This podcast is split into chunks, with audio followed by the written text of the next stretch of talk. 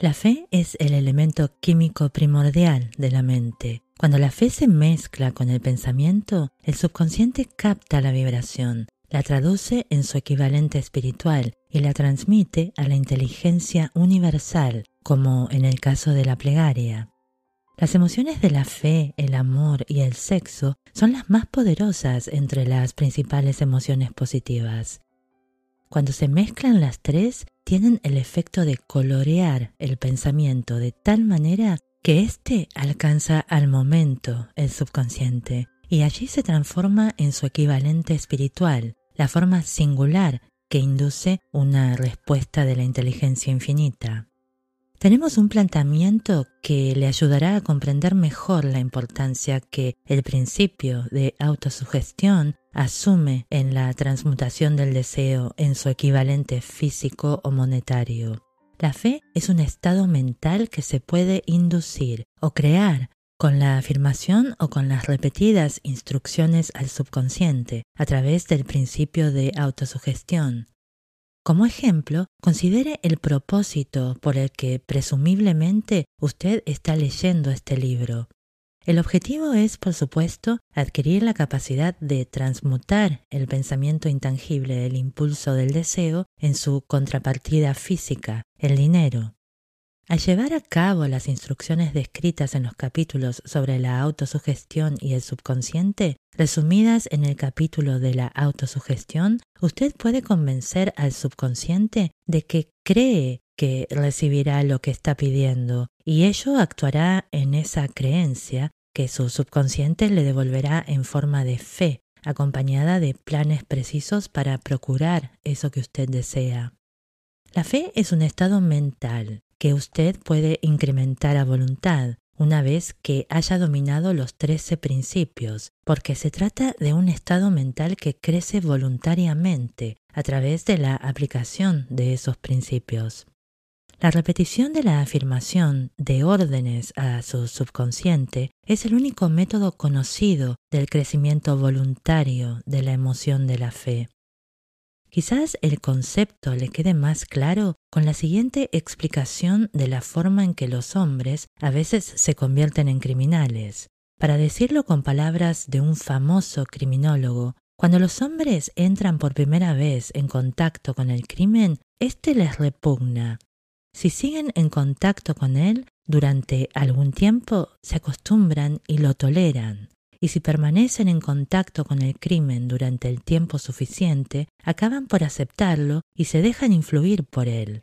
Es el equivalente de decir que cualquier impulso de pensamiento que sea repetidamente encausado hacia el subconsciente resulta aceptado e influye en el subconsciente, que procede a traducir ese impulso en su equivalente físico por el procedimiento más práctico que halle disponible. En relación con esto, vuelva a considerar la proposición de que todos los pensamientos que han sido emocionalizados, o sea, cargados emocionalmente y mezclados con la fe, empiezan inmediatamente a traducirse en su equivalente física o en su contrapartida. Las emociones o la porción sentimental de los pensamientos son los factores que dan vitalidad y acción a estos. Mezcladas con cualquier impulso de pensamiento, las emociones de la fe, el amor y el sexo le añaden más energía de la que tendría por sí sola. No solo los impulsos de pensamiento que se hayan mezclado con la fe sino los que se mezclan con cualquiera de las emociones positivas o de las negativas pueden alcanzar el subconsciente e influir en él. A partir de esta afirmación, usted comprenderá que el subconsciente traducirá en su equivalente físico un impulso de pensamiento de naturaleza negativa o destructiva con tanta facilidad como actuaría con pensamientos de naturaleza positiva o constructiva. Esto explica el extraño fenómeno que millones de personas experimentan, denominado infortunio o mala suerte. Hay millones de personas que se creen condenadas a la pobreza y al fracaso por culpa de alguna fuerza extraña que creen no poder controlar. Ellos son los creadores de su propio infortunio a causa de esta creencia negativa que su subconsciente adopta y traduce en su equivalente físico. Este es un momento apropiado para sugerirle de nuevo que usted puede beneficiarse transmitiendo a su subconsciente cualquier deseo que quiera traducir en su equivalente físico o monetario, en un estado de esperanza o convicción de que la transmutación tendrá lugar. Su convicción o su fe es el elemento que determina la acción del subconsciente. No hay nada que le impida embaucar a su subconsciente al darle instrucciones a través de la autosugestión, tal como yo engañé al subconsciente de mi hijo.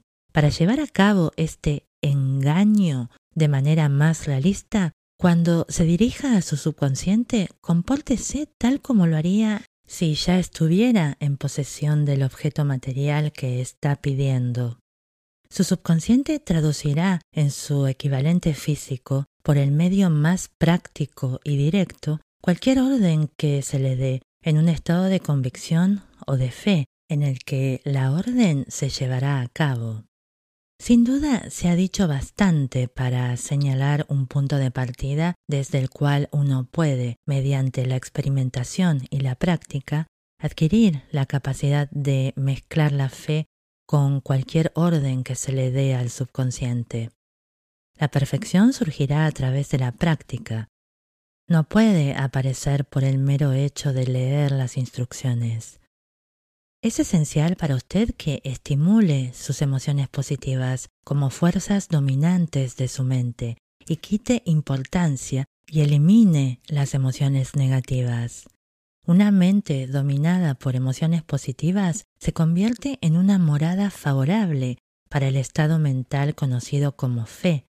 Una mente así dominada puede voluntariamente darle al subconsciente instrucciones que éste aceptará y ejecutará de inmediato. Durante todas las épocas, las religiones han exhortado a la humanidad en conflicto a tener fe en este o en aquel dogma o credo, pero no han logrado explicar a las multitudes cómo tener fe. No han afirmado que la fe es un estado mental que se puede inducir mediante la autosugestión. En un lenguaje que cualquier ser humano normal podrá entender, Describiremos todo lo que se sabe sobre el principio mediante el cual la fe puede aparecer donde ya no existe. Tenga fe en usted, fe en el infinito. Antes de empezar, debería recordar que la fe es el elixir eterno que da vida, poder y acción al impulso del pensamiento. Merece la pena leer el enunciado anterior una segunda vez y una tercera y una cuarta. Merece la pena leerlo en voz alta. La fe es el punto inicial de toda acumulación de riquezas. La fe es la base de todos los milagros y de todos los misterios que no se pueden analizar con los parámetros de la ciencia. La fe es el único antídoto conocido contra el fracaso. La fe es el elemento, el componente químico que, combinado con la plegaria, nos proporciona comunicación directa con la inteligencia infinita. La fe es el elemento que transforma la vibración ordinaria del pensamiento, creada por la mente finita del hombre, en su equivalente espiritual. La fe es el único agente a través del cual el hombre puede dominar la fuerza de la inteligencia infinita y usarla. La prueba es simple y fácil de demostrar. Va ligada al principio de autosugestión. Por lo tanto, centremos la atención en el tema de la autosugestión para descubrir qué es y lo que se puede alcanzar con ella. Se sabe que uno llega finalmente a creer cualquier cosa que se repita a sí mismo, sea la afirmación verdadera o falsa. Si un hombre repite una mentira una y otra vez, con el tiempo aceptará esa mentira como algo cierto. Más aún, creerá que es cierta. Todo hombre es lo que es a causa de los pensamientos dominantes que él permite que ocupen su mente. Los pensamientos que un hombre adopta deliberadamente y que anima con entusiasmo o con los que combina una emoción o más constituyen las fuerzas motivadoras que dirigen y controlan cada uno de sus movimientos, actos y hazañas. Aquí tenemos el enunciado de una verdad muy importante. Los pensamientos combinados con cualquiera de las emociones constituyen una fuerza magnética que atrae otros pensamientos similares o relacionados. Un pensamiento así, magnetizado con la emoción, se puede comparar con una semilla que, cuando es plantada en terreno fértil, germina, crece y se multiplica una y otra vez, hasta que aquello que en un principio fue una semillita se convierte en innumerables millones de semillas de la misma clase. La mente humana está constantemente atrayendo vibraciones que armonicen con aquella que la domina. Cualquier idea, plan, pensamiento o propósito que uno abrigue atrae infinidad de ideas afines, adhiere estas ideas a su propia fuerza y crece hasta convertirse en el propósito maestro que domina y motiva al individuo en cuya mente se ha alojado. Volvamos ahora al punto inicial, para informarnos de cómo se puede plantar en la mente la semilla original de una idea. La información es fácil de entender. Cualquier idea, plan o propósito se puede injertar en la mente mediante la repetición del pensamiento. Por eso le damos instrucciones para que ponga por escrito un planteamiento de su propósito principal u objetivo primordial y preciso lo memorice y lo repita en voz alta todos los días hasta que las vibraciones auditivas hayan alcanzado su subconsciente. Decídase a dejar de lado las influencias de todo ambiente desfavorable para construir su propia vida a medida. Al hacer un inventario de sus recursos y capacidades mentales, quizá usted descubra que su mayor debilidad sea su falta de confianza en sí mismo. Esta desventaja puede ser superada y la timidez transformada en coraje a través de la ayuda que el principio de la autosugestión proporciona. La aplicación de este principio puede ejecutarse mediante la sencilla enunciación de los impulsos del pensamiento, puestos por escrito, memorizados y repetidos, hasta que lleguen a formar parte del instrumental del que la facultad inconsciente de su mente disponga. Fórmula de la confianza en uno mismo. Primero, sé que tengo la capacidad de alcanzar el objeto del propósito definido de mi vida. Por lo tanto, exijo de mí mismo acción perseverante y continua hasta conseguirlo, y aquí y ahora prometo ejecutar la acción. Segundo, me doy cuenta de que los pensamientos dominantes de mi mente se reproducirán con el paso del tiempo en actos externos y físicos para transformarse en una realidad física. Por lo tanto, concentraré mis pensamientos durante 30 minutos cada día en la tarea de pensar en la persona en que me propongo convertirme, creando de este modo una imagen mental clara. Tercero, Sé que mediante el principio de la autosugestión, cualquier deseo que abrigue con perseverancia buscará expresarse a través de ciertos modos prácticos para obtener el objeto que haya tras él. Por lo tanto, dedicaré 10 minutos cada día a pedirme el incremento de la confianza en mí mismo. Cuarto, He escrito con claridad una descripción del objeto primordial de mi vida y nunca dejaré de esforzarme hasta que haya conseguido la suficiente confianza en mí mismo para alcanzarlo. Quinto, comprendo con claridad que no hay riqueza ni posición que pueda durar mucho a menos que se haya formado sobre la lealtad y la justicia, por lo tanto, no me comprometeré en ninguna transacción que no beneficie a todos a los que afecte. Tendré éxito atrayendo hacia mí las fuerzas que deseo emplear y la cooperación de otras personas. Induciré a otros a servirme por obra de mi disposición de servir a otros. Eliminaré el desprecio, la envidia, los celos, el egoísmo y el cinismo, y cultivaré el amor por toda la humanidad, porque sé que una actitud negativa hacia los demás nunca me dará el éxito. Haré que los demás crean en mí, porque yo creeré en ellos y en mí mismo. Firmaré esta fórmula con mi nombre, la memorizaré y la repetiré en voz alta una vez cada día, con la fe absoluta de que influirá gradualmente en mis pensamientos y mis actos para que yo me convierta en una persona de confianza en sí misma y que goza del privilegio del éxito. Tras esta fórmula hay una ley de la naturaleza que ningún hombre ha sido capaz de explicar. El nombre por el que dicha ley se conoce tiene poca importancia. Lo que importa de ella es que funciona para la gloria y el progreso de la especie humana, si es usada de forma constructiva. Por otra parte, si se la usa destructivamente, destruirá con la misma facilidad. En esta afirmación podemos encontrar una verdad muy importante. Quienes se hunden en la frustración y acaban su vida en la pobreza, la miseria y la angustia, lo hacen a causa de la aplicación negativa del principio de la autosugestión. La causa se puede encontrar en el hecho de que todos los impulsos de pensamiento tienen tendencia a vestirse de su equivalente físico.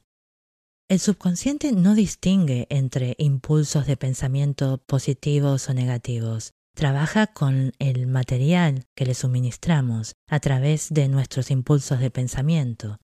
El subconsciente traducirá en algo real un pensamiento regido por el miedo con tanta facilidad como transformaría en realidad un pensamiento regido por el coraje o por la fe.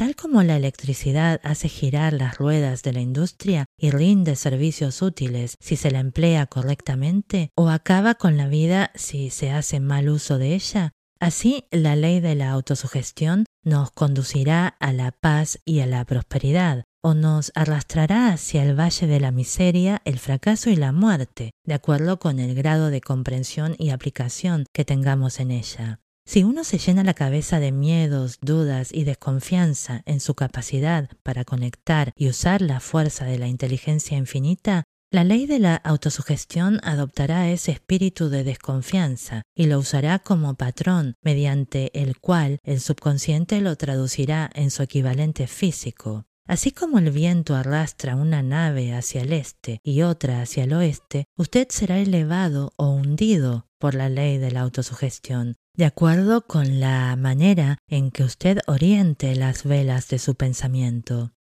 La ley de la autosugestión, que puede elevar a cualquier persona a niveles asombrosos de realización, queda bien descrita en los siguientes versos. Si piensas que estás vencido, lo estás. Si piensas que no te atreves, así es. Si te gusta ganar, pero piensas que no puedes, es casi seguro, no ganarás.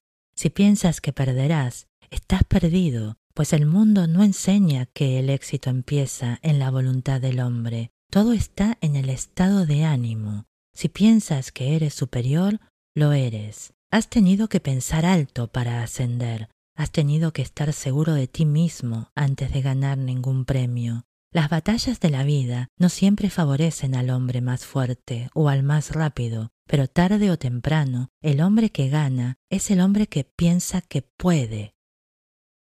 Observe las palabras que se han destacado y captará el profundo significado que el poeta expresa.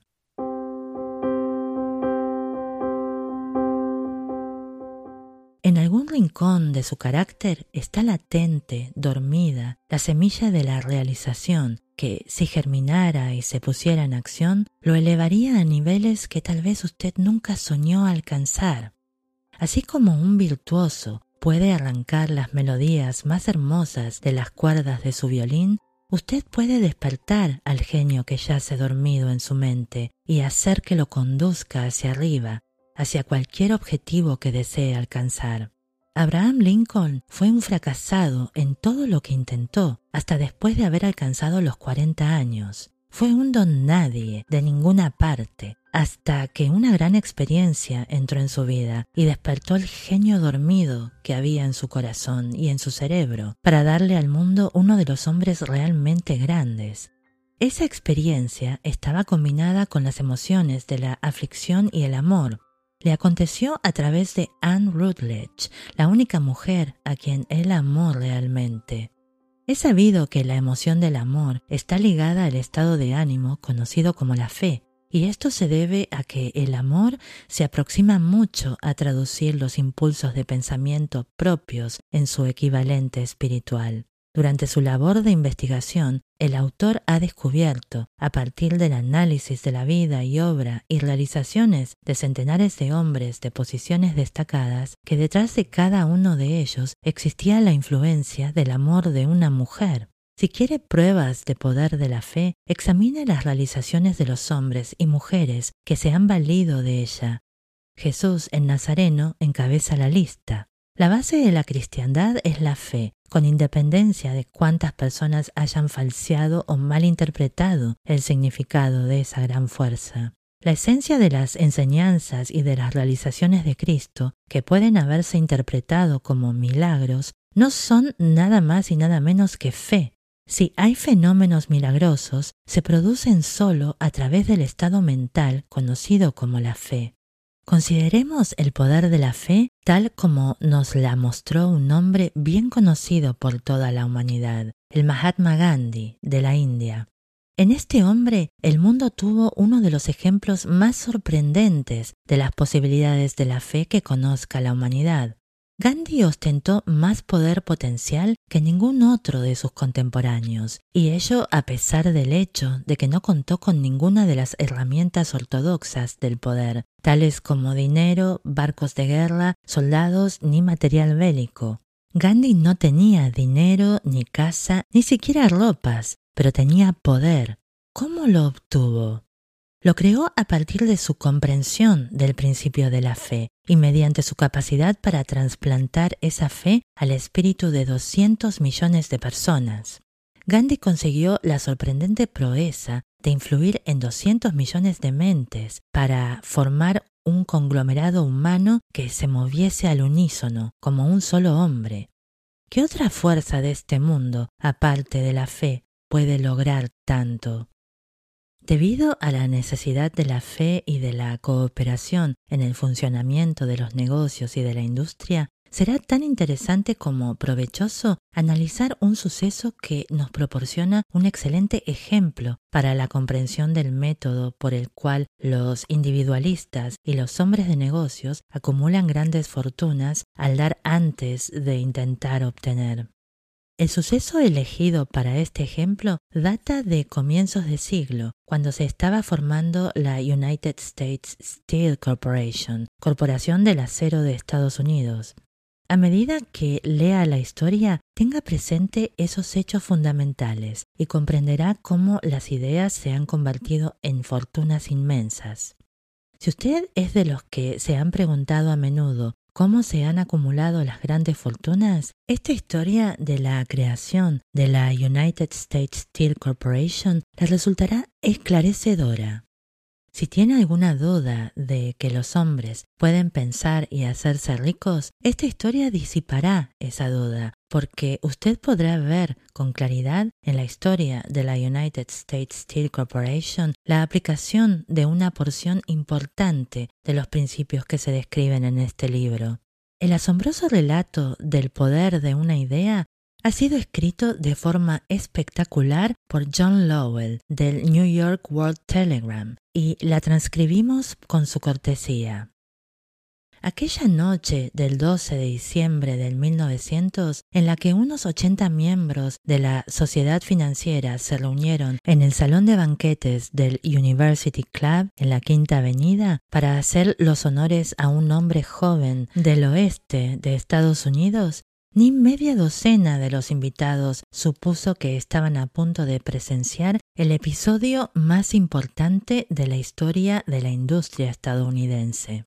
J. Edward Simmons y Charles Stuart Smith, llenos de gratitud por la pródiga hospitalidad con que Charles Schwab les había regalado durante una reciente visita a Pittsburgh, habían organizado la cena para presentar a aquel empresario del acero de 38 años a la Sociedad de Banqueros del Este de Estados Unidos. Pero no esperaban que magnetizara de tal modo la convención. De hecho, le advirtieron que los corazones que rellenaban las camisas de Nueva York no reaccionarían a la oratoria y que si no quería aburrir a los Stillman y a los Harriman y a los Vanderbilt, sería mejor que se limitara a 15 o 20 minutos de intrascendencias amables, pero nada más. Incluso John Pierpont Morgan, sentado a la derecha de Schwab, como indicaba su dignidad imperial, se contentó con agradecer muy brevemente su presencia en la mesa del banquete. Y en lo que se refería a la prensa y al público, todo el asunto presentaba tan poco interés para los periódicos del día siguiente que ni lo mencionaron. De manera que los dos anfitriones y sus distinguidos invitados probaron las habituales siete u ocho platos. Hubo poca conversación y versara sobre lo que versase fue parca y discreta. Aunque algunos de los banqueros y agentes de bolsa habían visto antes a Schwab, cuya carrera había florecido en los bancos de Monongahela, ninguno lo conocía bien pero antes de que la velada acabara, ellos y Money Master Morgan quedarían admirados y un bebé de mil millones de dólares, la United States Steel Corporation, nacería allí. Quizás sea una lástima para la historia que no se haya hecho ninguna grabación del discurso de Charlie Schwab en aquella cena. Sin embargo, tal vez se tratara de un discurso casero, con incorrecciones gramaticales, pues los perfeccionismos del lenguaje nunca le interesaron a Schwab, lleno de refranes y compaginado con ingenio. Pero aparte de eso, obtuvo una fuerza y un efecto impresionantes sobre los cinco mil millones de dólares de capital estimado que los comensales representaban. Cuando terminó y la reunión vibraba todavía con sus palabras, aunque Schwab ya había hablado durante noventa minutos, Morgan condujo al orador a una ventana apartada, donde, balanceando las piernas en un alto e incómodo asiento, hablaron durante una hora más. La magia de la personalidad de Schwab se había puesto en acción con toda su potencia, pero lo más importante y perdurable fue el programa detallado y explícito que presentó para el engrandecimiento del acero. Muchos otros hombres habían tratado de interesar a Morgan en montar juntos un trust del acero a partir de combinaciones con empresas de pastelería, cables y flejes, azúcar, goma, whisky, aceite o goma de mascar. John W. Gates, el apostador, lo había urgido a hacerlo, pero Morgan no había confiado en él. Los hermanos Moore, Bill y Jim, mayoristas de Chicago, que habían fusionado una fosforera y una corporación de galletitas, habían tratado de convencerlo, fracasando en su intento. Elbert Gary, el sacrosanto abogado del Estado, quiso atraerlo a su terreno, mas no llegó a hacerlo bastante grande como para impresionarlo hasta que la elocuencia de Schwab elegó a JP Morgan a las alturas desde donde pudo visualizar los sólidos resultados del proyecto financiero más atrevido que se hubiera concebido nunca, la idea era considerada un delirante sueño de especuladores ingenuos. El magnetismo financiero que hace una generación empezó a atraer miles de compañías pequeñas y a veces ineficazmente dirigidas a combinaciones más grandes y competitivas se ha vuelto operativo en el mundo del acero gracias a los artilugios de aquel jovial pirata de los negocios, John W. Gates, este había formado ya la American Steel and Wire Company con una cadena de pequeñas empresas y junto con Morgan había creado la Federal Steel Company.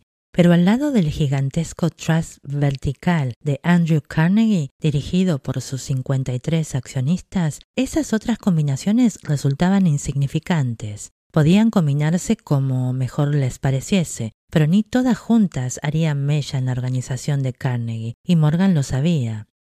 El viejo escocés excéntrico también lo sabía. Desde las majestuosas alturas de esquivo caso había visto, primero divertido y luego con resentimiento, los intentos de las pequeñas compañías de Morgan entremetiéndose en sus negocios.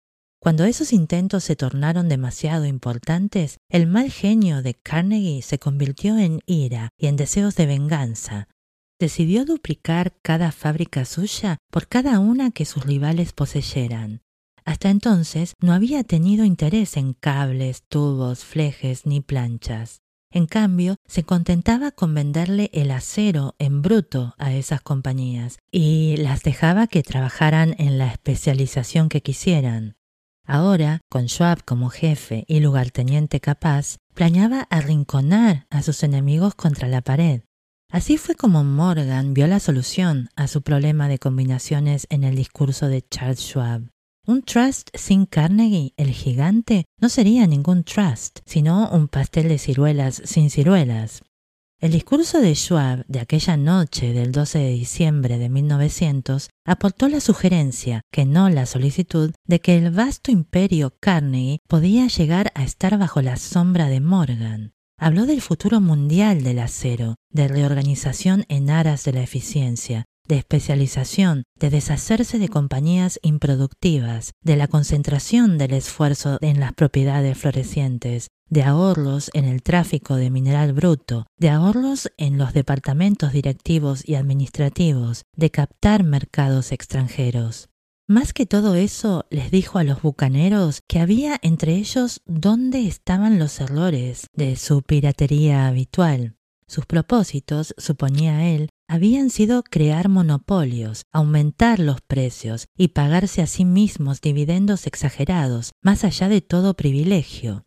Con su estilo campechano, Schwab condenó ese sistema. La estrechez de miras de semejante política, dijo a su auditorio, residía en el hecho de que se restringía el mercado en un momento en que todo pugnaba por la expansión. Abaratando el coste del acero, explicó, se crearía un mercado expansivo, se idearían más usos para el acero y se captaría una parte considerable del mundo de la industria. En realidad, aunque él no lo supiese, Schwab era un apóstol de la moderna producción masiva. Así acabó la cena en el University Club. Morgan se fue a su casa para pensar en las predicciones de progreso de Schwab. Schwab regresó a Pittsburgh a dirigir el negocio siderúrgico para We Andrew Carnegie, mientras Gary y todos los demás volvían a sus teletipos para especular, anticipándose al próximo movimiento. No tardó mucho en suceder. A Morgan le llevó más o menos una semana digerir el festín de razonamientos que Schwab le había puesto adelante. Cuando se aseguró de que no iba a sufrir ninguna indigestión financiera, llamó a Schwab y se encontró con un hombre bastante tímido. Al señor Carnegie, le dijo Schwab, quizá no le alegrara mucho descubrir que el presidente de su conglomerado de empresas había estado coqueteando con el emperador de Wall Street, el barrio que Carnegie había resuelto no pisar jamás. Entonces, John Gates, que hacía de intermediario entre Morgan y Schwab, sugirió que si Schwab estuviera casualmente de paso por el Bellevue Hotel en Filadelfia, JP Morgan podía coincidir con él en el mismo sitio. Sin embargo, cuando Schwab llegó, Morgan se hallaba enfermo en su casa en New York y presionado por la invitación del hombre mayor, Schwab viajó a New York y se presentó ante la puerta de la biblioteca del financiero. En la actualidad, ciertos historiadores de la economía han expresado la sospecha de que esta historia, desde el principio al fin, fue planificada por Andrew Carnegie, que la cena de honor de Schwab, el célebre discurso, la reunión del domingo por la noche entre Schwab y el rey del dinero, fueron sucesos que el sagaz escocés había preparado de antemano. La verdad es precisamente todo lo contrario. Cuando Schwab fue llamado a cerrar el trato, ni siquiera sabía si el jefecito, como lo llamaba a Andrew, prestaría atención a una oferta de vender, en particular a un grupo de hombres a quienes Andrew consideraba dotados de algo menos que la beatitud. Pero Schwab acudió a la reunión con seis hojas escritas de su puño y letra, llenas de datos que, según él, representaban el valor físico y potencial de rendimiento de cada compañía metalúrgica que él consideraba una estrella esencial en el nuevo firmamento del metal. Cuatro hombres sopesaron esos esquemas durante toda la noche. El jefe, por supuesto, era Morgan, firme en su credo del derecho divino del dinero. Con él estaba su socio aristocrático, Robert Bacon, un erudito y un caballero. El tercero era John Gates, a quien Morgan tachaba de apostador y utilizaba como herramienta. El cuarto era Schwab, que sabía más sobre el proceso de elaborar y vender acero que cualquier grupo de hombres de su época. A lo largo de aquella conferencia, los esquemas del hombre de Pittsburgh no se cuestionaron nunca. Si él decía que una compañía valía tanto, así era y punto. También insistió en incluir en la combinación solo las empresas que él tenía nominadas. Había concebido una corporación sin dobleces, donde ni siquiera quedaba lugar para satisfacer la codicia de amigos que deseaban descargar sus compañías sobre los anchos hombros de Morgan. Al amanecer, Morgan se puso de pie y se desperezó. Solo quedaba una pregunta pendiente. ¿Cree que puede persuadir a Andrew Carnegie de vender? preguntó. Puedo intentarlo, repuso Schwab. Si usted consigue que venda, me comprometeré en todo este asunto, aseguró Morgan. Hasta allí todo iba bien, pero ¿vendería Carnegie? ¿Cuánto pediría? Schwab pensaba en unos 320 millones de dólares. ¿Cómo se efectuaría el pago? ¿En acciones ordinarias o preferentes? ¿En bonos? ¿En efectivo? Nadie podía reunir 320 millones de dólares en efectivo. En enero acudieron a un partido de golf en los helados prados de St. Andrews, en Westchester, Andrew envuelto en jerseys, bien abrigado, y Charlie conversando de trivialidades para ejercitar el buen humor. Pero no se pronunció ni una palabra sobre negocios hasta que la pareja se sentó en la cálida sala de la cabaña que Carnegie poseía cerca de allí. Entonces, con el mismo poder de convicción con que había hipnotizado a 80 millonarios en el University Club, Schwab dejó caer rutilantes promesas de retiro y comodidad de los innumerables millones que satisfarían los caprichos sociales del viejo escocés. Carnegie estuvo de acuerdo, escribió algo en un trozo de papel y dijo Muy bien, venderemos por ese precio. La cifra era de unos 400 millones de dólares y surgió a partir de los 320 millones que Schwab había previsto como precio básico, añadiéndole 80 millones para recuperar el valor aumentado sobre el capital previsto durante los últimos dos años. Más tarde, en la cubierta de un transatlántico, el escocés le decía arrepentido a Morgan Ojalá te hubiera pedido 100 millones más. Si me lo hubieras pedido, te los hubiese pagado, le respondió Morgan, aimadamente. Hubo cierto alboroto, por supuesto. Un corresponsal británico envió un cable diciendo que el mundo del acero extranjero estaba aterrado ante la gigantesca corporación. El presidente Hadley de Yale declaró que a menos que se regulasen los trusts, el país tendría un emperador en Washington durante los próximos 25 años.